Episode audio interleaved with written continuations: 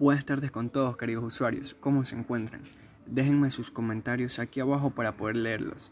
Bueno, en este primer podcast vamos a hablar sobre un sitio turístico, el cual es muy interesante, ya que se trata de las Lagunas Verdes, el cual está conformado de tres pequeñas lagunas situadas al suroccidente del volcán Chiles en la provincia del Carchi, al norte del Ecuador.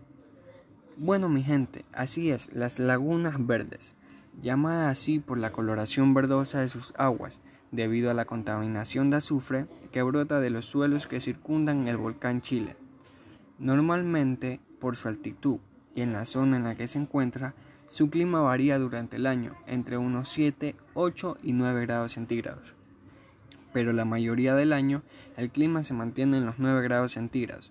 Y bueno, hablando de lo que nos podríamos encontrar en el camino, son las maravillas y diversidades de su fauna.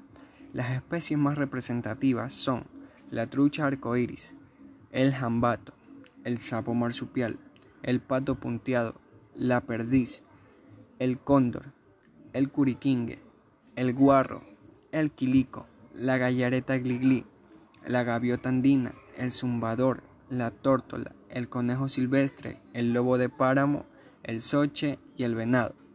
Otro punto muy importante en su flora, ya que el camino es largo y montañoso, y pues si eres uno de esos que le gusta la aventura, este sitio turístico es perfecto para ti.